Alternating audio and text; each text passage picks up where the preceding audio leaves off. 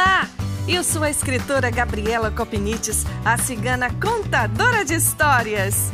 Neste canal, vou trazer para você as mais deliciosas histórias do folclore brasileiro e do mundo. Um pouco também da arte de contar histórias, eventos literários e projetos bacanas de incentivo à leitura.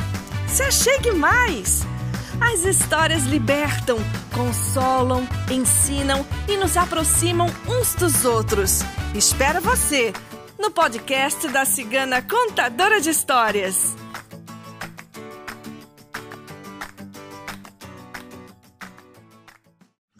No episódio de hoje, eu vou trazer para você um lindo conto chinês que eu encontrei no blog da Yuka Finotti é o blog Panos, Pontos e Sonhos, e é um conto que ela trouxe do livro Contas Magiques du Monde Entier, de Margaret Maillot. E é um livro que, que tem contos maravilhosos, infelizmente não tem tradução em português, mas são contos lindos. E essa história, que eu vou dedicar com muito carinho à minha querida Nancy Barros Vargas, avó dos meus filhos, sabe avó, é um conto que fala de um menino que, por sua gentileza a um viajante desconhecido, acabou alcançando um futuro que nem ele nem sua família jamais esperariam. E tudo isso por conta da sabedoria de sua avó. Essa minha história se chama.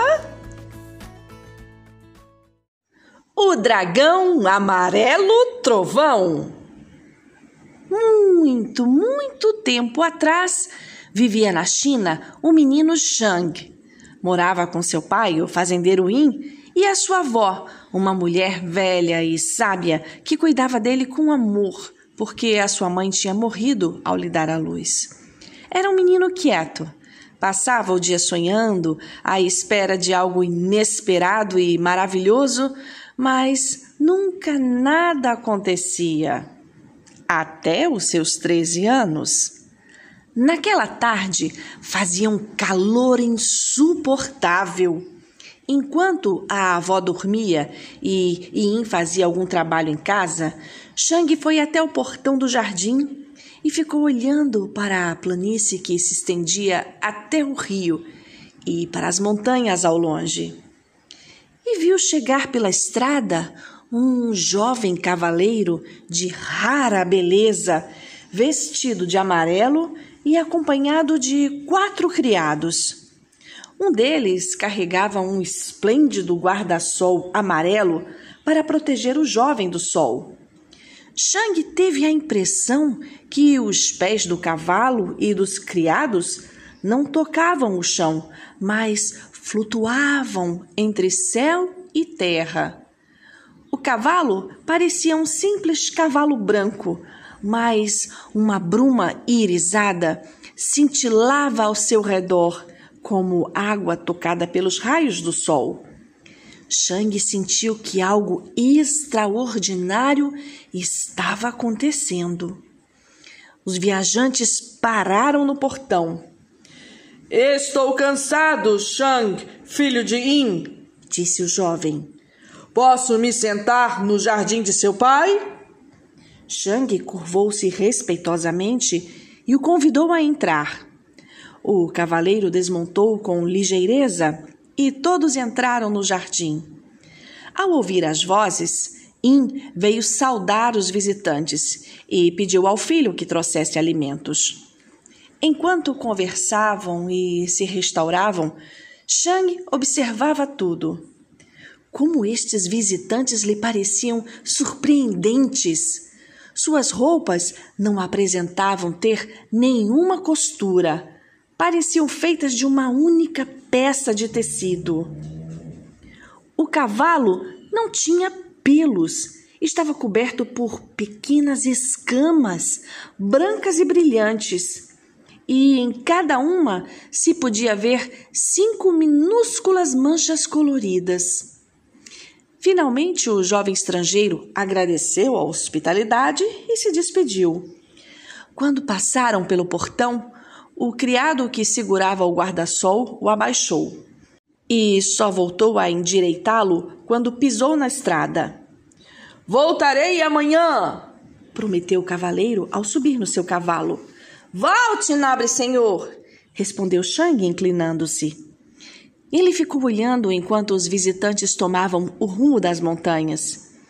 De repente, eles saíram do chão, subiram pelos ares e desapareceram nas nuvens cinzas anunciadoras de chuva. Então, Shang voltou para dentro de casa.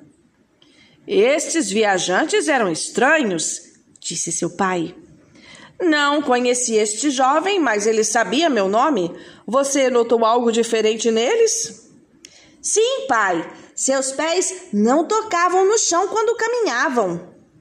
Ah, então não eram homens, mas espíritos. Precisamos falar com a vovó sobre isto.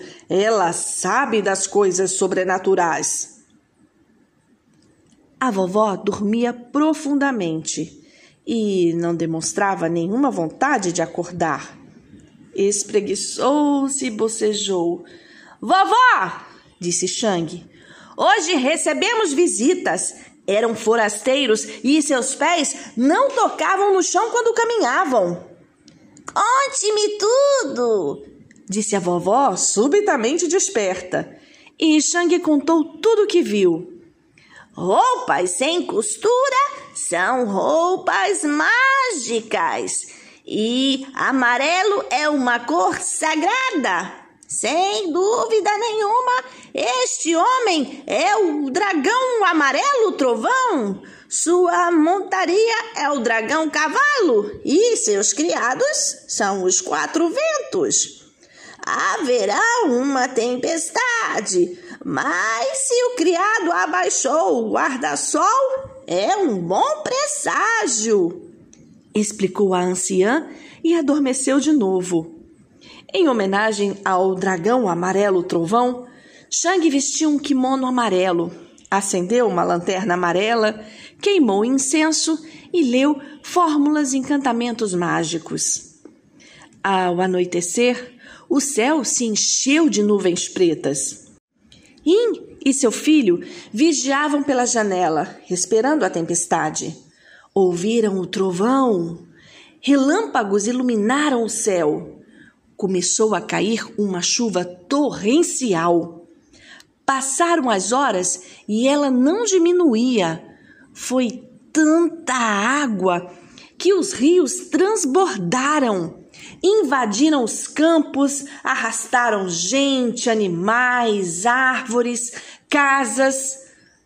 Ao amanhecer, Shang viu que a água do rio tinha chegado até o jardim. Olhou para o céu e lá, acima da casa, como para protegê-la, um dragão dourado pairava de asas abertas. E num instante tinha desaparecido.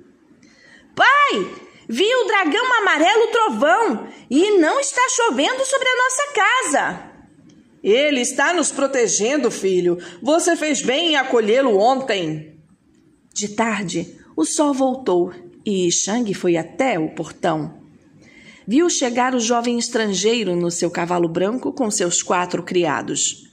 Prometi voltar, mas hoje não entrarei no seu jardim. Como o senhor quiser, disse Shang e inclinou-se respeitosamente. Guarde isto com cuidado, meu bom menino, e faça bom uso. O jovem pegou uma escama do pescoço do cavalo e a entregou a Shang. Com seus criados, tomou o rumo do rio. Ficaram uns instantes caminhando acima das águas, entre céu e terra, e desapareceram nas ondas. Shang contou tudo ao seu pai e a sua avó. Quando o imperador os chamar, tudo estará bem, declarou a avó. Shang e seu pai não entenderam o que isto queria dizer, mas a avó estava dormindo de novo e não explicou mais nada. Nas semanas seguintes, se espalhou a notícia de uma casa poupada pela chuva torrencial. Ying e Shang foram levados ao palácio E, na presença do imperador, Shang contou tudo o que tinha acontecido. Quando mostrou a escama, seu brilho intenso iluminou a sala do trono. Shang, filho de In, disse o imperador, você vai ficar aqui ao meu lado. Te nomeio Mago Imperial, porque o dragão amarelo trovão lhe entregou a escama que contém toda a magia do mundo. E Shang foi morar no palácio com seu pai e a sua avó. Aprendeu a usar a escama para dar conselhos sábios ao imperador.